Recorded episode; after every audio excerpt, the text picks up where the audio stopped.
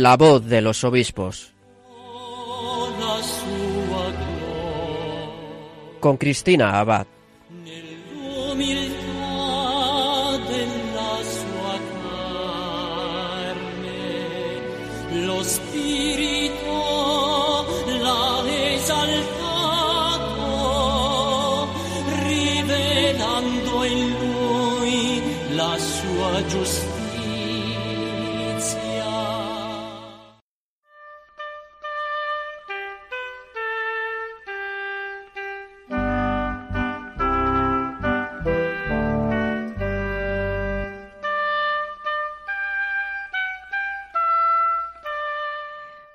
Buenas noches, queridos oyentes, y muy feliz año. Un cordial saludo de quien les habla, Cristina Abad. Espero que esta Navidad esté siendo muy bendecida y que en esta fiesta de la Epifanía pues estén disfrutando mucho del Niño Jesús. Porque como saben, hoy es un día para contemplarle, un día para adorar especialmente al Niño Dios. Y cómo no, nosotros también queremos hacerlo desde la voz de los obispos y por eso les anuncio que vamos a tener un programa muy especial, un programa que va a estar dedicado íntegramente a contemplar al Niño Jesús. Y para ello queremos compartir con ustedes una conferencia del obispo de San Sebastián, de Monseñor José Ignacio Munilla, sobre los misterios de la infancia de Jesús. Una charla que impartió esta semana, hace apenas unos días, el 3 de enero, en la parroquia de Gurutseaga. Y bueno, antes de nada, eso sí, sí quería tener un recuerdo especial para uno de nuestros obispos españoles que ya ha entregado su alma al Señor. Se trata de Monseñor Santiago García Aracil. Él es el arzobispo emérito de Mérida, Badajoz, y el 28 de diciembre, pues fallecía en Valencia a la edad de 78 años. Por eso yo quería invitarles a recordarle también esta noche y bueno, pues compartimos algunos de sus datos, ¿verdad?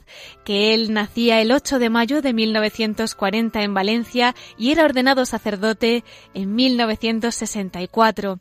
Desempeñó su ministerio sacerdotal vinculado a la pastoral juvenil universitaria como conciliario diocesano de la Juventud Estudiante Católica. También fue delegado diocesano de pastoral universitaria. El 27 de diciembre de 1984 fue ordenado obispo auxiliar de Valencia, cargo que desempeñó hasta 1988. Ese año fue nombrado obispo de Jaén. El día 9 de julio de 2004, el Papa Juan Pablo II le nombró arzobispo para ocupar la sede metropolitana de Mérida-Badajoz. Tomó posesión de la diócesis el 4 de septiembre de 2004 y el Papa Francisco aceptó su renuncia el 21 de mayo del 2015. En la Conferencia Episcopal Española era en la actualidad miembro de la Comisión Episcopal de Medios de Comunicación Social desde marzo del 2014. Bueno, pues nosotros desde Radio María y desde este programa de la voz de los obispos queremos tener este recuerdo especial para Monseñor Santiago García Aracil e invitamos a nuestros oyentes a que todavía en estos días en el que el niño Jesús está tan cerca, pues esperamos que también Monseñor García Aracil esté con él intercediendo por toda la Iglesia española. Y ahora sí, sin más dilación, vamos a seguir contemplando al Niño Dios de la mano de Monseñor José Ignacio Munilla, obispo de San Sebastián, que nos lleva a meditar sobre los misterios de la infancia de Jesús. Vamos a escucharlo.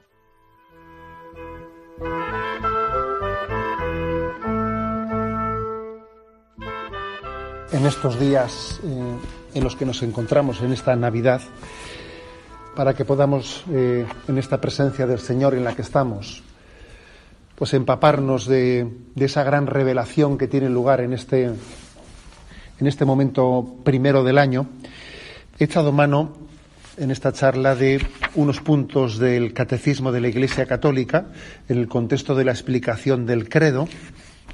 Hay un apartado en el que el Evangelio dice los misterios de la infancia de Jesús lo distingue de los misterios de la vida oculta de Jesús.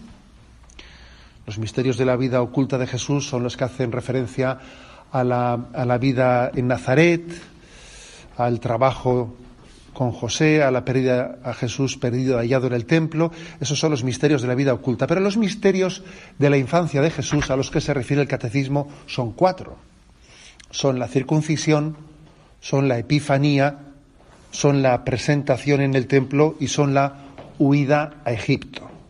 Bueno, yo quisiera eh, hablar de estos cuatro misterios eh, para que nos introduzcamos más plenamente la Navidad.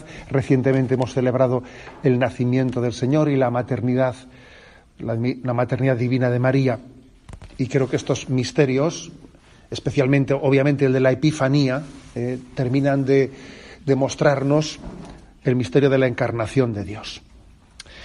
Bueno, el primero de los puntos es el que hace referencia a la circuncisión el 527, y dice, ¿no? La circuncisión de Jesús, el octavo día de su nacimiento, es señal de su inserción en la descendencia de Abraham, en el pueblo de la alianza, de su sometimiento a la ley, de su consagración al culto de Israel, en el que participará durante toda su vida. Este signo prefigura la circuncisión en Cristo, que es, que es el bautismo. Bueno, obviamente la, circuncisión es un signo que, no pertenece únicamente al pueblo de Israel, que sabemos que hay otros, otros pueblos que también lo han realizado, también los egipcios, por ejemplo, y otras culturas. Es posible que, la circuncisión tenga un sentido en, muchos, en muchos pueblos, un sentido espiritual que sea el de la apertura al, al don de la vida, de hecho, vamos a decir que incluso en, algunos, en algunas tradiciones cristianas actuales, como la de los coptos o la de los cristianos etíopes, continúa haciéndose la circuncisión, ¿eh? viviendo la vida cristiana también acompañándola de este, de este signo. Pero, sin duda alguna, eh, este signo pasó a ser un signo de pertenencia al pueblo, al pueblo elegido pasó a ser una descendencia, una descendencia de Abraham, ¿no? Signo de la descendencia de Abraham. Como tantas otras cosas, Jesús eh, asume, ¿no? Asume el Antiguo Testamento, se, eh, se muestra como, la, como, el cumplimiento de todas las promesas que habían sido hechas en el Antiguo Testamento, pero al mismo tiempo lo, supera. ¿eh? cumple la expectativa, pero la, purifica. La purifica y la lleva y la lleva a su culminación. Jesús no ha venido únicamente en su revelación para culminar las expectativas que había sobre él, sino también ha venido para suscitar en nosotros las verdaderas expectativas. Jesús no solo ha venido a responder las preguntas que tenemos, sino a enseñarnos a formular las verdaderas preguntas. ¿eh? Eh, en eso, tal, en eso también consiste la revelación, la revelación de Dios.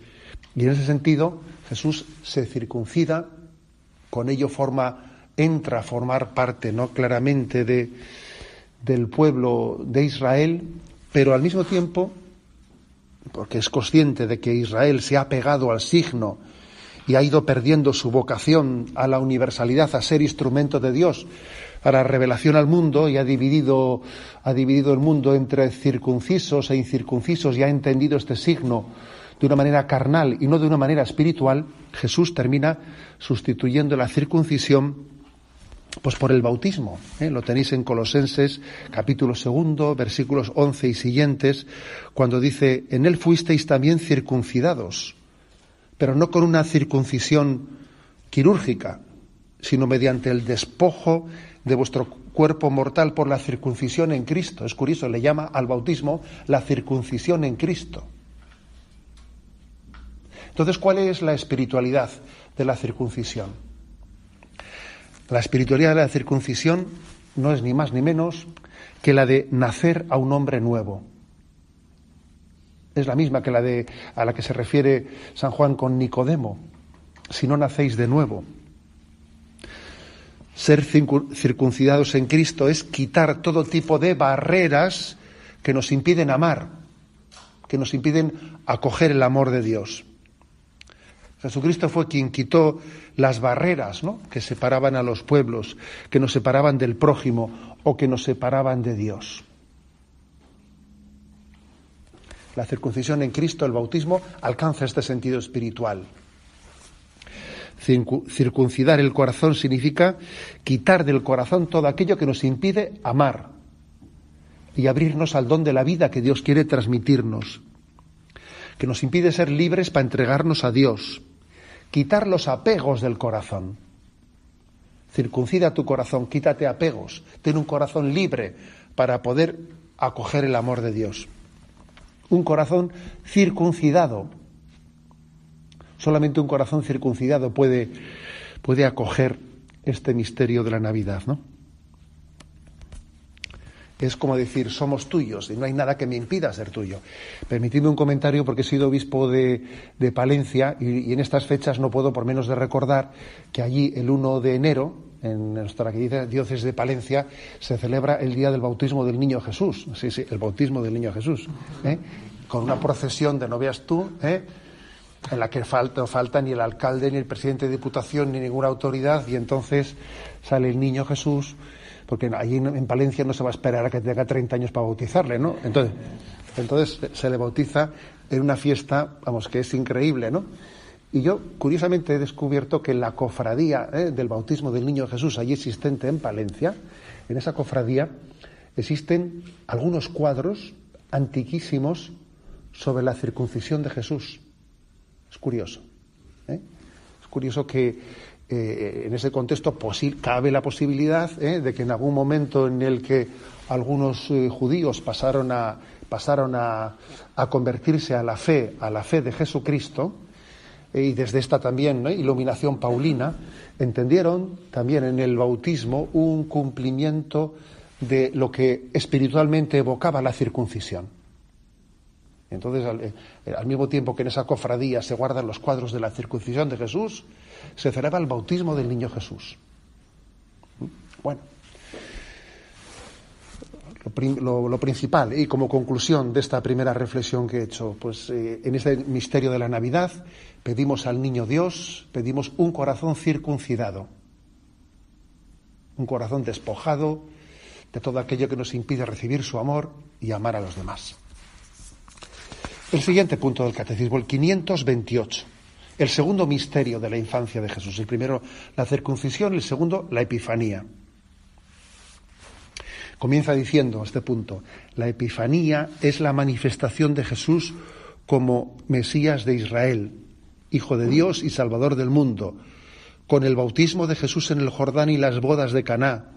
La epifanía celebra la adoración de Jesús por unos magos venidos de Oriente continúa, ¿no? No sé si esta referencia os, recuerda, seguro que sí, a que cuando uno reza la liturgia de las horas del día de la Epifanía se suele llevar una pequeña sorpresa. Yo recuerdo que en mi tiempo de seminarista para mí fue una, sorpresa, un misterio, al rezar las segundas vísperas, ¿no? Del día de la Epifanía, descubrir la antífona del Magnificat un poco sorprendente. ¿eh? Allí dice, veneremos en este día santo tres prodigios. Hoy la estrella condujo a los magos al pesebre. Bueno, hasta ahí vamos bien, ¿no? Hoy el agua se convirtió en vino en las bodas de Caná, dice un hombre. Hoy Cristo fue bautizado por Juan en el Jordán para salvarnos. Es una, es una antífona sorprendente, en la que en el mismo hoy, ¿eh? en el mismo hoy de la Epifanía, mete otros dos episodios que nosotros los entendemos como distintos, ¿no? Pues el de, la, de las bodas de Caná, donde Jesús convierte el agua en vino, y el del bautismo de Jesús en el río, en el río Jordán. ¿Eh? Tal vez después San Juan Pablo II, cuando introdujo estos dos episodios de los misterios luminosos, nos, nos ayudó también a entender ¿no? por qué esa antífona, por qué esa antífona de las segundas vísperas antífona del Magnificat, introducía también esos dos misterios en, junto diciendo que forman parte del mismo hoy de la Epifanía. La manifestación pública de Jesús, que comienza a hacer sus signos, sus milagros, y el bautismo de Jesús en el Jordán cuando se dice, este es mi Hijo amado, este es mi Hijo amado, escuchadle, ¿no? Es decir, es, es la manifestación de Jesucristo en sentido, en sentido pleno, esos dos misterios, el del milagro de las bodas de, de de Galilea, donde Jesús empieza sus signos, y el del bautismo en el río Jordán, ayudan a entendernos también qué es la Epifanía. Epifaino en griego significa brillar, manifestarse, descubrirse.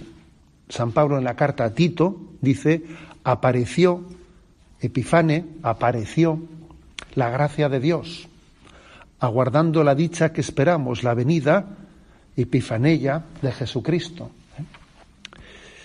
Por lo tanto, creo que es bueno eh, también que en torno a este misterio de la manifestación, de la revelación, del descubrimiento de hoy, hagamos una reflexión sobre la espiritualidad de la Epifanía, que yo quiero reducir a cuatro pequeñas enseñanzas, a cuatro breves enseñanzas sobre cuál es la espiritualidad eh, de la Epifanía cuatro breves enseñanzas que las he así, digamos, resumido en cuatro, ¿eh? cuatro términos muy, muy breves, que son, somos buscadores, en segundo lugar, somos encontradores encontrados, en tercer lugar, somos transformados, y en cuarto lugar somos apóstoles, ¿eh? como unas características, enseñanzas de la espiritualidad de la Epifanía. En primer lugar, buscadores. Eh, el Señor sale al encuentro de los que le buscan. ¿eh? Así dice la Sagrada Escritura. Sale al encuentro de los que le buscan. Y es muy importante, por lo tanto, no tener ese espíritu inquieto y, buscador. Es cierto que la iniciativa es de Dios. Es verdad que la iniciativa es suya.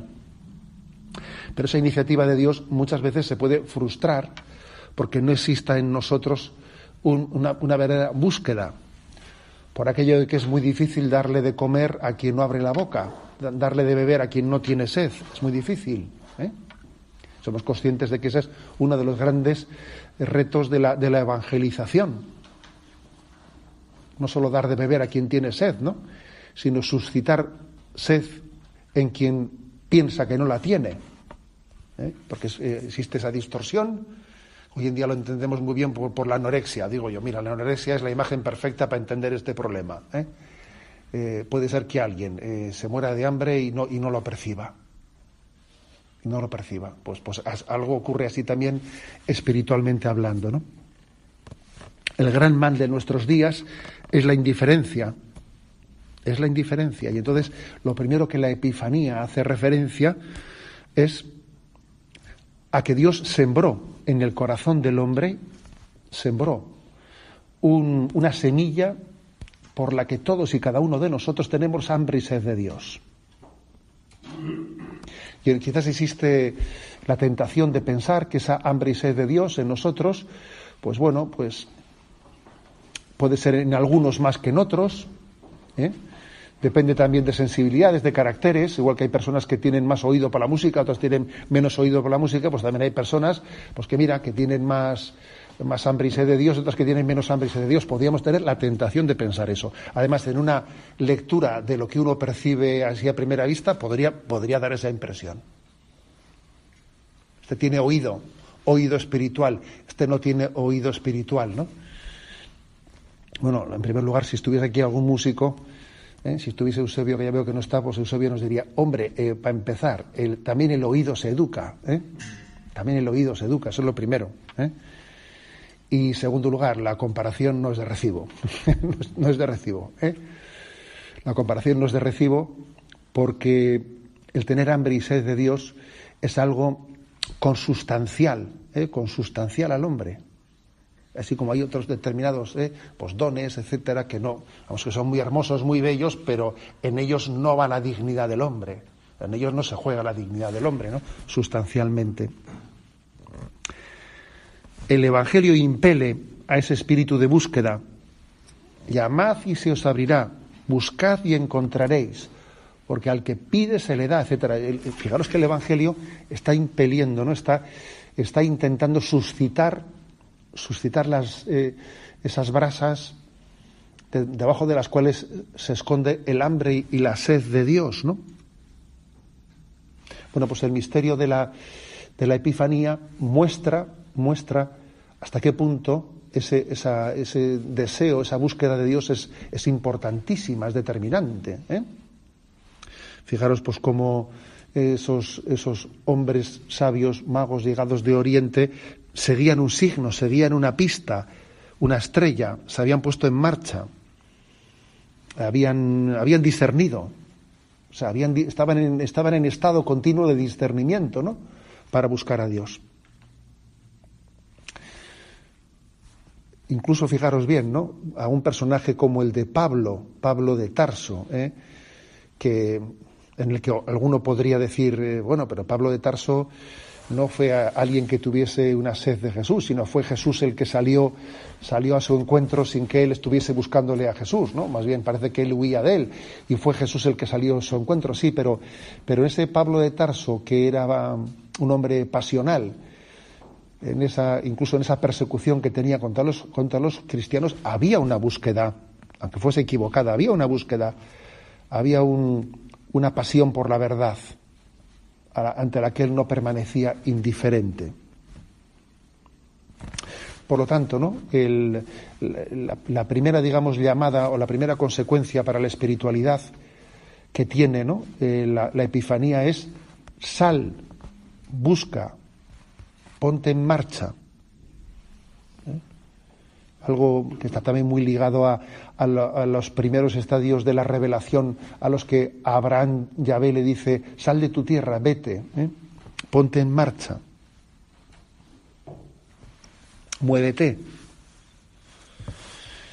En segundo lugar, no solo buscadores, sino también encontradores. ¿eh? ¿Qué quiero decir con eso? Pues que no solo es importante tener un espíritu inquieto de búsqueda, sino tener una disposición a comprometerse con la verdad encontrada. Dice, de hecho, entraron en casa. ¿eh? Cuando, cuando buscaron, cuando, cuando llegaron a Belén, los aquellos magos de Oriente le dijeron, bueno, ya hemos encontrado, ya hemos terminado la gincana, ¿no? No, no, entraron en casa y se postraron, ¿eh? que es algo muy importante. Ojo con la actitud de quien juega a buscar, pero en realidad no quiere encontrar. Que eso también existe en nuestra cultura. ¿eh? Existe un turismo ecléctico, un turismo ecléctico religioso, que es un supermercado de las curiosidades, que en el fondo se siente muy a, gusto con un coqueteo con, la curiosidad. ¿eh? Yo estoy abierto a todo y comprometido con nada. Eso también es muy típico de nuestro, ¿eh? de nuestro tiempo. Y hay que decir que esa es una, una deformación ¿eh? de esa sed, también es una posible deformación de esa sed de Dios con la que Dios nos ha, con la que el Señor nos ha creado. Y muy avenida al relativismo, ¿no? Que en el fondo no busca, sino que se busca a sí mismo, porque ojo, puede ser que alguien que aparentemente es un buscador se esté buscando a sí mismo en vez de buscar una verdad para adorarla. Luego no basta con ser buscadores, hay que ser encontradores, aunque en realidad ser encontradores es ser encontrado, ser encontrado, ¿no? Entraron en la casa y se postraron para adorarlo, es, representa en cierto modo entrar en casa, pues es el entrar en la iglesia, dejarse acoger por ella, dejarse, dejarse cuidar por ella. Bueno, primero ser buscador, segundo ser encontrador, en tercer, la tercera característica de esta espiritualidad de la epifanía es ser transformados. La ordenación de nuestra vida desde la, desde la verdad encontrada. Porque dice, y cayendo de rodillas, le ofrecieron oro, incienso y mirra. Sin esta disposición, ¿no? pues es que en realidad eh, no somos verdaderos encontradores, no hemos sido encontrados, ¿no? Es curioso que cuando se produce el encuentro con Jesucristo, viene la transformación de la vida, como le ocurre a, Zaqueo, ¿no? que es maravilloso ver en ese episodio, del episodio de Zaqueo en el Evangelio, que cuando Cristo, que cuando sale al encuentro de Cristo, luego cambia su vida, y sin que nadie le haya dicho nada, pero claro, es que es lógico que su vida cambie. La mitad de mis bienes se la doy a alguien y si algo le he robado a alguien le daré cuatro veces más. ¿no? Ah, como consecuencia del encuentro hay una transformación de la, de la vida. Ojo a los supuestos ideales sin transformación moral. Porque claro, el moralismo estará mal, ¿eh? pero claro, también es otra, Otra deformación de nuestros días, la supuesta espiritualidad sin transformación moral. Es la nueva era. Esa es la nueva era. Tan peligrosa, por otro lado, como el moralismo. Supuesto, una supuesta experiencia espiritual que no transforma la vida, que suena más a un tiempo de relax, ¿eh? para luego compartir con alguien ¿eh? la experiencia vivida, pero que no transforma la vida. San Ambrosio y San Benito decían que el secreto de la vida espiritual está en no anteponer nada al amor de Cristo. Cuando alguien se ha encontrado con el amor, todo el resto de las cosas se redimensiona, se recoloca, vuelve a su lugar. ¿eh? Las cosas se resitúan, se resitúan desde ese encuentro habido y vivido, ¿no? Cristo pasa lo pasa a ser todo, todo para nosotros. Ordenación de la vida desde la verdad encontrada, transformados. Y por último, ¿no? La cuarta característica de esa espiritualidad de la Epifanía. Si la primera es buscadores, la segunda encontradores, encontrados, la tercera transformados, la cuarta es apóstoles. Los magos se marcharon a su tierra por otro camino, por otro camino. ¿eh? No es admisible que tras la vivencia del misterio de la Navidad, tras haber adorado a Dios en, el nacimiento en la carne, continuemos en nuestra mediocridad, en la mediocridad que teníamos antes. Adorar a Jesucristo, ¿eh? adorar a Jesucristo y, y permanecer sin transformarnos en nuestra vida, tiene algo de falta de, de respeto. Es como una profanación, ¿eh? es como una profanación de un misterio, de un misterio santo. No solo transformados, sino, sino apóstoles. ¿eh? Ellos volvieron por otro camino. El, el, venerar el misterio de Jesús y no transformarnos y no convertirnos en apóstoles con la convicción de que Dios nos la ha dado para los demás, pues tiene algo de profanación. Ellos volvieron por otro camino buscando siempre cómo llevar el mensaje del reino de Dios a nuestro mundo. Ellos recibieron el mensaje de que no volviesen a Herodes, iros por otro camino. Tenemos que discernir de qué manera yo voy a, voy a ser más, eh, pues mejor siervo, instrumento del Señor para poder difundir su mensaje, ¿no? Tener también creatividad en la fidelidad de ese encuentro y de esa conversión. Una creatividad que es perfectamente conjugable con la fidelidad al Señor en ese encuentro. Bien, pues esta es la, digamos, resumidamente, ¿no? la espiritualidad que se deriva de esa, de esa epifanía, de esa epifanía que es manifestación, que es revelación de Dios y que estamos llamados a acogerla, pues como hemos dicho, pues con esa, ese acrecentamiento de la, de la búsqueda, de la búsqueda de Dios, suscitándose, respondiendo al hambre y la sed de Dios que encontró en nosotros, eh, siendo comprometidos con la verdad con la que encontramos, transformando nuestra vida desde, desde, esa verdad descubierta, revelada por Dios, y convirtiendo nuestra vida en, un, en, una ofrenda a Dios pues para, para la evangelización del mundo. ¿no? El cuarto misterio. Hemos dicho el primero, la circuncisión, dice el, el catecismo. El segundo, la epifanía. Cuarto misterio de la infancia de Jesús, la presentación de Jesús en el templo la presentación de Jesús en el templo, que está ahí en el capítulo segundo de Lucas, versículo 22 y siguientes. Eh, dice así el punto 529 del catecismo. La presentación de Jesús en el templo lo muestra como el primogénito que pertenece al Señor. Con Simeón y Ana, toda la expectación de Israel es la que viene al encuentro de su Salvador. La tradición bizantina llama así a este acontecimiento. Jesús es reconocido como el Mesías tan esperado, luz de las naciones y gloria de Israel, pero también signo de contradicción. La espada de dolor predicha María anunciaba otra oblación perfecta y única, la de la cruz, que dará la salvación que Dios ha preparado ante todos los pueblos. Bueno, curiosamente este punto del catecismo dice una cosa interesante, y es que la presentación de Jesús en el templo, en la tradición bizantina, tiene otro nombre. Se le conoce como encuentro de su Salvador. Es el encuentro de Israel con su Salvador, así, así lo llaman ellos. ¿Cuál es la espiritualidad ¿no? de este misterio de la presentación de Jesús en el templo?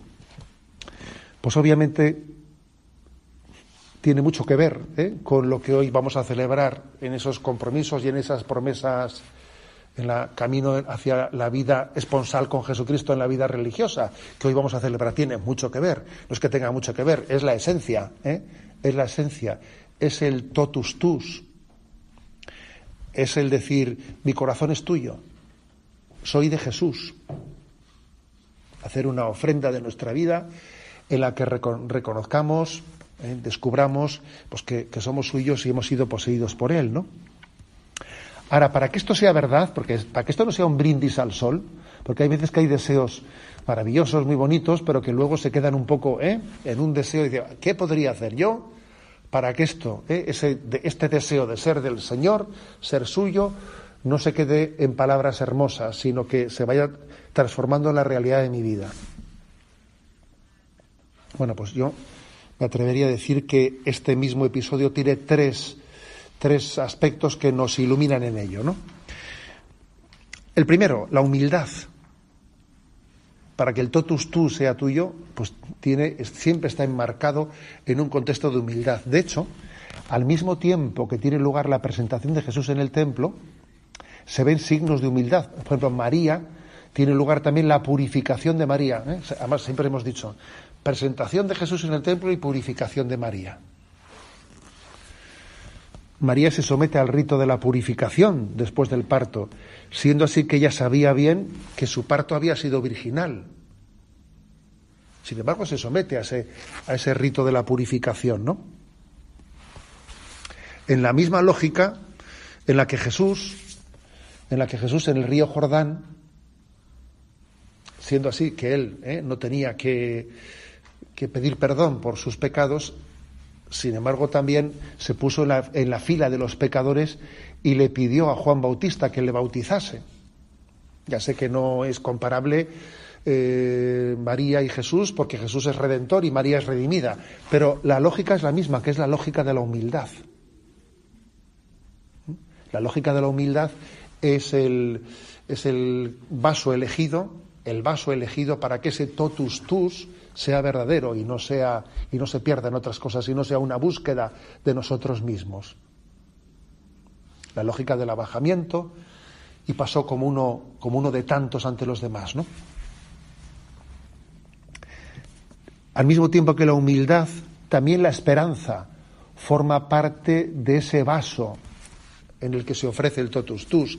Simeón y Ana son dos personajes, dos personajes que manifiestan, que significan la esperanza de Israel. ¿eh? No sé, el cardenal Danielú, que fue un gran estudioso de, lo, de la infancia del Señor y que tiene algunos libros muy interesantes sobre los evangelios de la infancia, etcétera, el cardenal Danielú, estudiando este pasaje, decía que, que él consideraba que Simeón y Ana pertenecían a la corriente sadocita de los judíos, ¿no? que, eres, que formaban parte de un judío un judaísmo escatológico que esperaba la consolación de Israel. Espero el consuelo, el consuelo de Dios, que Dios nos dé la consolación de Israel. ¿Y qué se entendía por la consolación? Que Dios venga. ¿A mí qué me puede consolar? La presencia de Dios. ¿Eh? O sea, ¿cuál es la verdadera consolación? Pues que Dios venga. Mi esperanza es que, que Él sea, Él en persona, sea el que el que consuele un corazón que no, que no quiere, nosotros solemos decir, no, aquí el que no se consuela es porque no quiere, y siendo conscientes de que a veces, por la palabra consolación, solemos entender premio de consolación. Es que hasta la propia palabra, ¿sabes?, la utilizamos como algo que es un sucedáneo. ¿eh?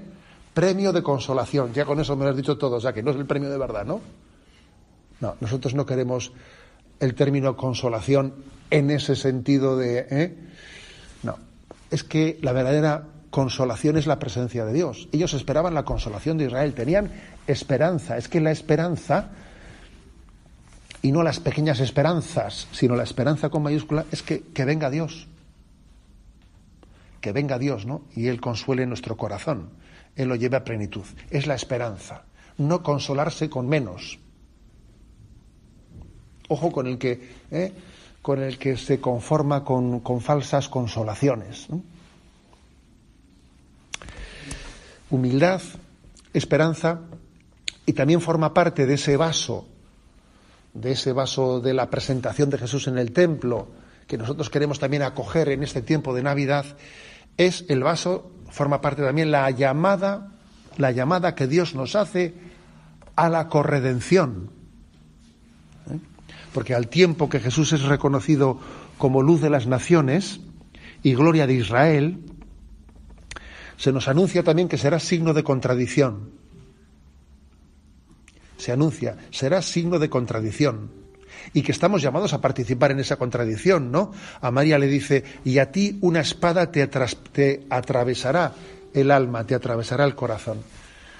Es decir, que ese totus tus no va a tener lugar sin sangre. El totus tus no es indoloro.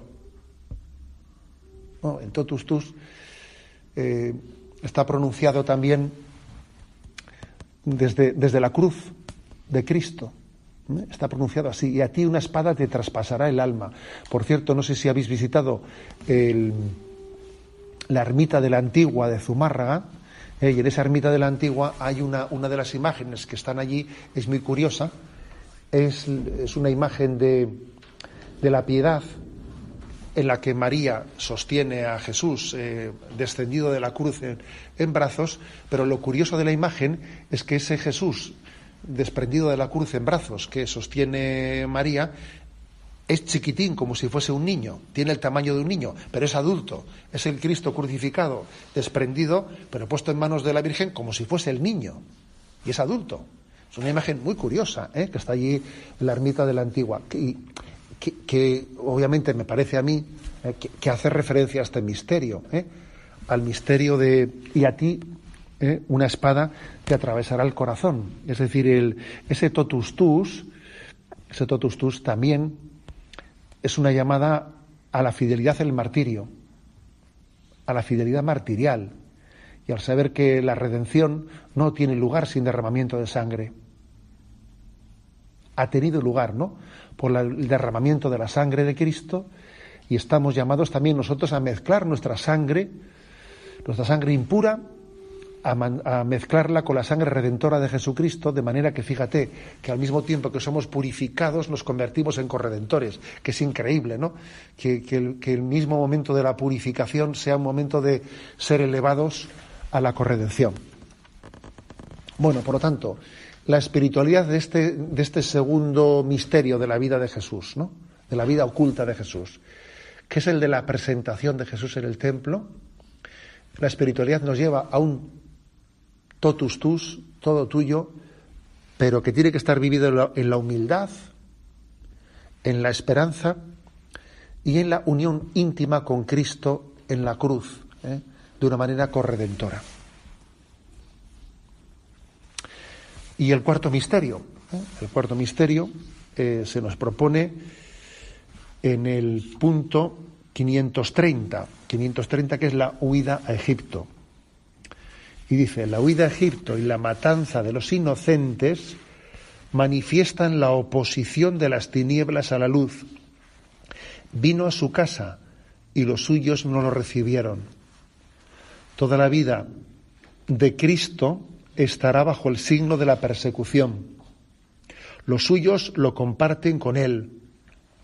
Su vuelta de Egipto recuerda el éxodo y presenta a Jesús como el liberador definitivo.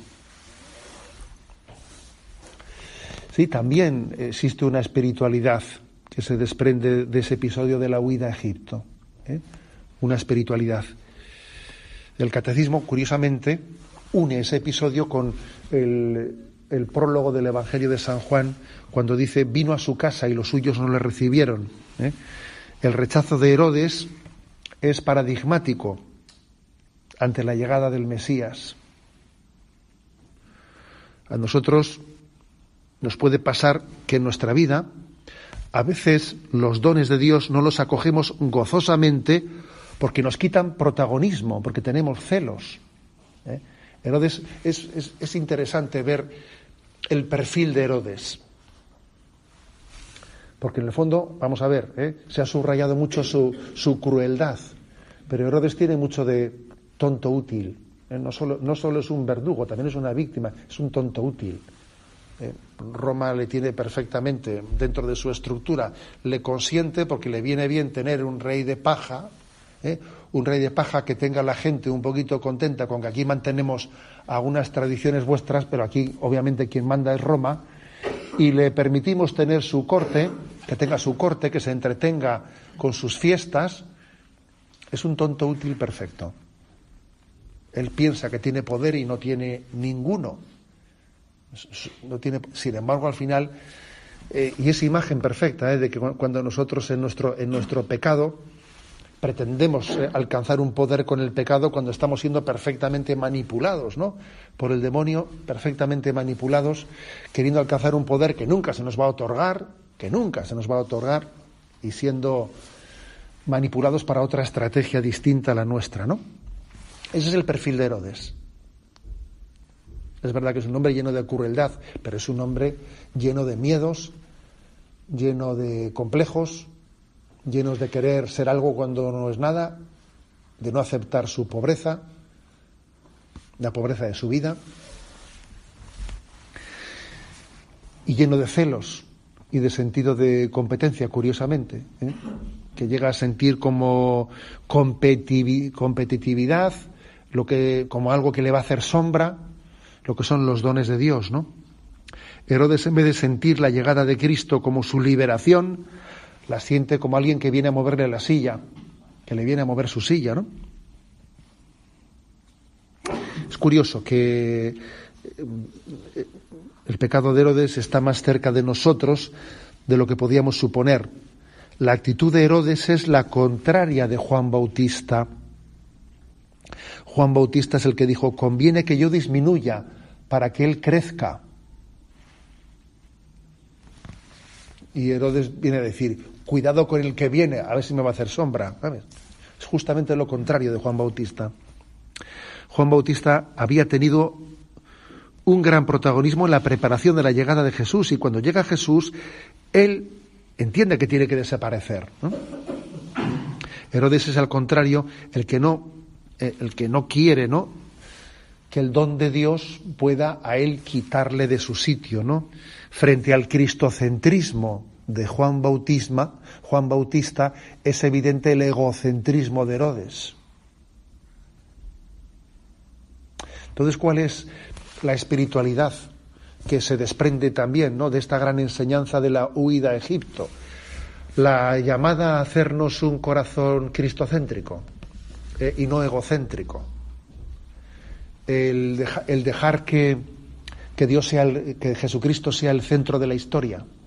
No tener miedo de que Jesús dirija los hilos de la historia, no tener miedo, no caer en la situación, eh, en el absurdo de que yo pretendo ser el que dirija los hilos, los mueva, deja que Dios sea el centro, deja que Él reine, deja que Él lleve la historia y hace un acto de confianza en ello, ¿no? Finalmente, obviamente, así tiene lugar la historia sin que, por mucho que Herodes pretenda resistirse, pero es terrible pretender resistir ¿eh? a que Cristo reine, a que, a Él sea el centro, el centro de la historia, incluso combatirle, combatirle, que tal cosa puede, puede acontecer, ¿no?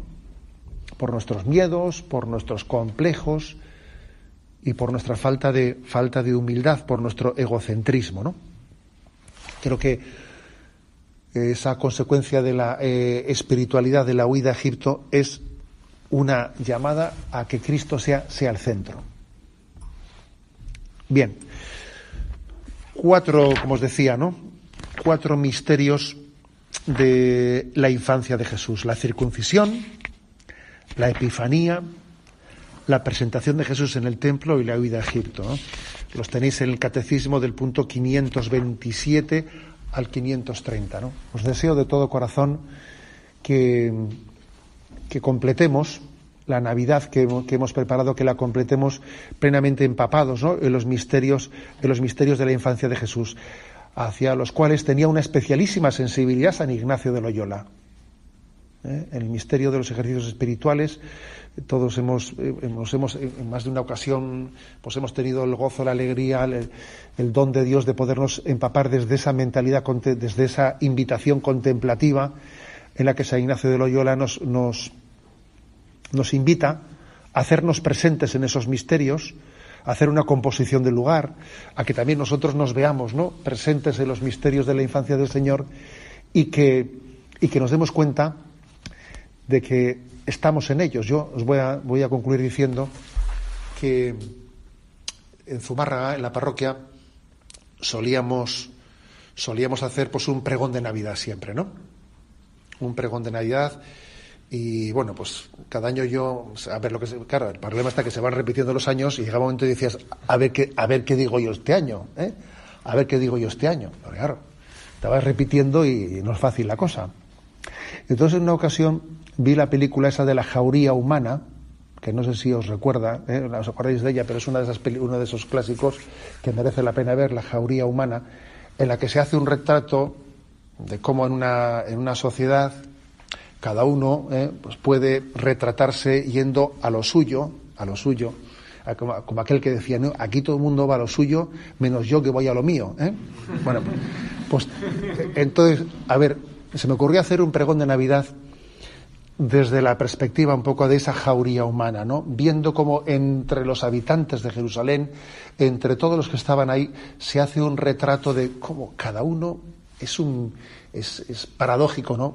Ver cómo podemos encontrar corazones tan egoístas, al mismo tiempo tan ilusionados, tan inocentes, tan desviados. Parece mentira que todos formemos parte ¿eh? De esa misma condición de hijos de Dios y que hayamos sido, sido redimidos por Él mismo. Es una paradoja, es una paradoja ver en esa jauría humana los posicionamientos tan distintos, tan distantes, tan encontrados, ¿no? ante una misma, ante ese mismo misterio. Que lo dice el versículo 11 y el 12, el 11 y el 12 de ese prólogo. Vino a su casa y los suyos no le recibieron. Pero luego dice, pero a los que le recibieron, les dio el poder para ser hijos de Dios, ni más ni menos. O sea, qué paradoja. Yo creo que en esta espiritualidad de estos acontecimientos, se, está desnudando el corazón del hombre ante la mostración del corazón del niño Dios. Se muestra el corazón del niño Dios y nuestro corazón queda al desnudo y se ven todas las contradicciones y se ve, se ve como tenemos un corazón llamado a la santidad, pero al mismo tiempo fuertemente tentado y se ve la batalla que está teniendo lugar dentro del, dentro del corazón de cada uno de nosotros.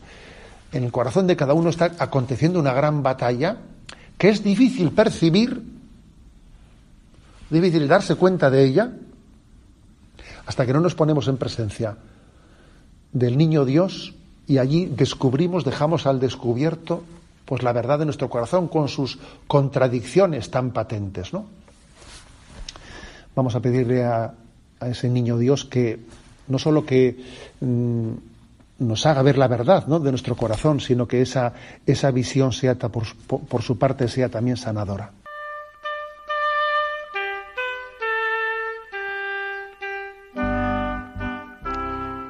Pues estas han sido las palabras de Monseñor José Ignacio Munilla, obispo de San Sebastián, en esa conferencia que impartía sobre los misterios de la infancia de Jesús hace apenas unos días, el día 3 de enero, en esa parroquia de Gurutseaga.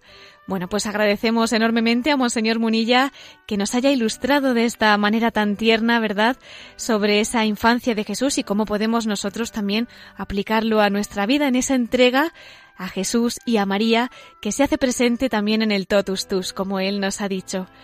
Bueno, pues ahora que hablamos de esa entrega a la Virgen María y al Niño Jesús, quiero recordarles que todavía nos quedan unos días de campaña, de esa campaña de Navidad en la que Radio María pues está pidiendo vuestra colaboración para que podamos llegar a cuantos más lugares mejor. Y bueno, creo que mejor que yo nos lo puede explicar nuestro propio director, el Padre Luis Fernando de Prada, así que vamos a escuchar sus palabras. En enero de 2019 celebramos 20 años de las primeras emisiones de Radio María en España. En mayo del mismo año se cumplirán 100 de la consagración de España al corazón de Jesús. Y todo ello será posible porque hace más de 20 siglos hubo unos ángeles que dieron este mensaje. Os doy una buena noticia, una gran alegría, que lo será para todo el pueblo. Os ha nacido hoy como Salvador, el Mesías, el Señor, en la ciudad de David y esto servirá de señal. Encontraréis un niño envuelto en pañales y acostado en un pesebre.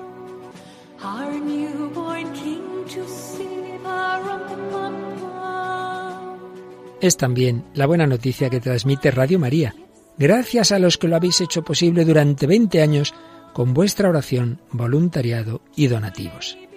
Esperamos seguir contando con vuestra ayuda en el futuro.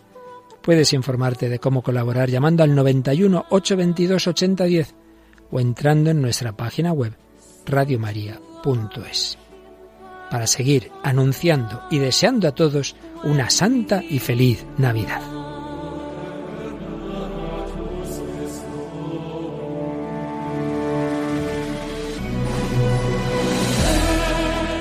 Pues así nos invita nuestro querido director, el padre Luis Fernando de Prada, a colaborar con la Radio de la Virgen.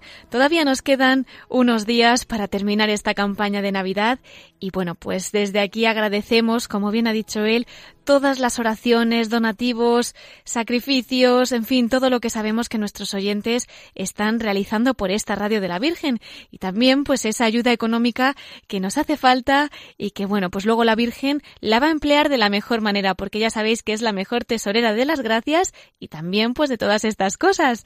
Así que una vez más, gracias a todos. Y mirando el reloj veo que ya tenemos que despedirnos porque nos estamos quedando sin tiempo. Así que una vez más les voy a recordar nuestro correo electrónico para todos aquellos que nos quieran escribir, la voz de los obispos arroba radiomaria.es. Y una vez más, pues agradecerles a todos ustedes que nos hayan acompañado en esta noche, en esta noche de Epifanía del Señor, en la que todavía, pues, y más aún después de escuchar a Monseñor José Ignacio Munilla, obispo de San Sebastián, podemos contemplar al Niño Dios de una forma tan especial, ¿verdad? Bueno, pues nos volvemos a reunir en 15 días, si Dios quiere. La semana que viene podrán escuchar el programa Mirada de Apóstol con el Padre Miguel Segura. Y ahora les dejamos con el informativo de Radio María. Se despide Cristina Abad. Que Dios los bendiga y que la Virgen María les acompañe siempre.